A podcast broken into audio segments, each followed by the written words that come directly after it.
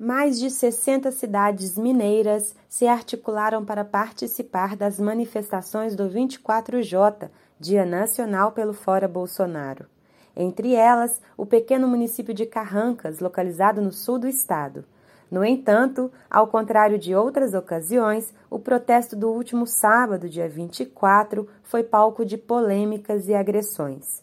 Tudo começou quando o prefeito de Carrancas, Eli Alves, do PTB, chegou à concentração do protesto. Segundo relatos, o chefe do executivo se aproximou da manifestação, destruindo cartazes que estavam expostos. A atitude gerou revolta dos manifestantes, que chamaram a polícia.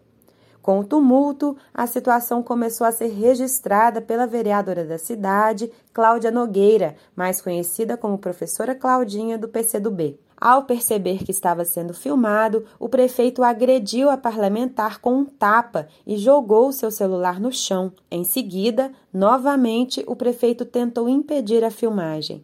A vereadora alerta que a atitude do prefeito não é um caso isolado. Isso é inadmissível. O prefeito desconheceu o artigo 5 da Constituição Federal, especialmente seu inciso 16. Pior, agiu com abuso de autoridade. Desde seu discurso de posse, ele se sente no direito de ameaçar a expulsar os comunistas da cidade. Essa não é a primeira vez que ele reage de forma autoritária e vingativa. Reafirmamos: nós não nos calaremos. Sabemos que a luta é dura, mas continuaremos a defender os interesses coletivos. Defenderemos a democracia e a participação popular. Defenderemos o meio ambiente e o desenvolvimento com qualidade de vida para a população. Após o ocorrido, a vereadora professora Claudinha registrou um boletim de ocorrência contra o prefeito. Procurado para se manifestar sobre a denúncia, Eli Alves informou à nossa equipe, por meio de nota, que, abre aspas, a administração municipal de Carrancas e o prefeito respeitam o direito à livre manifestação, no entanto, não toleramos a utilização de bens públicos e de bens religiosos do município para que sejam utilizados em manifestações, fecha aspas.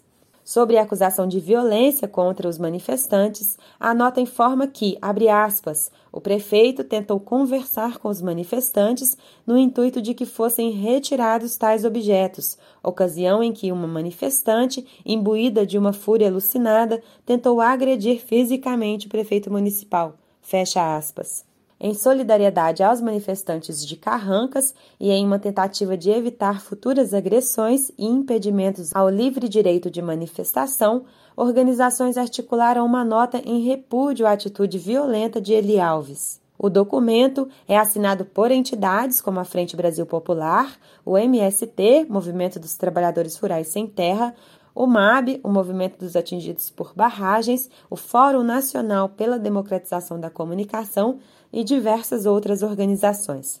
Recentemente, o nome Eli Alves, o prefeito de Carrancas, também esteve em destaque após denúncias sobre o desmonte do Conselho Municipal de Defesa do Meio Ambiente. Segundo investigação da reportagem feita pela Carta Capital, a ação do prefeito teria como objetivo favorecer empresas ligadas ao agronegócio e também a mineradoras, que há anos cobiçam e assediam a região. O assunto virou pauta de audiência pública na Assembleia Legislativa de Minas Gerais e agora está sendo investigado pela Casa e também pelo Ministério Público do Estado. Em resposta à denúncia, a deputada Beatriz Cerqueira, do PT, propôs o projeto de lei 2934 de 2021, que institui cachoeiras, complexos e serras como patrimônios de Carrancas e do povo mineiro e restringe atividades predatórias no município. O PL está em avaliação na Assembleia. De Belo Horizonte, da Rádio Brasil de Fato, com produção de Amélia Gomes, Larissa Costa.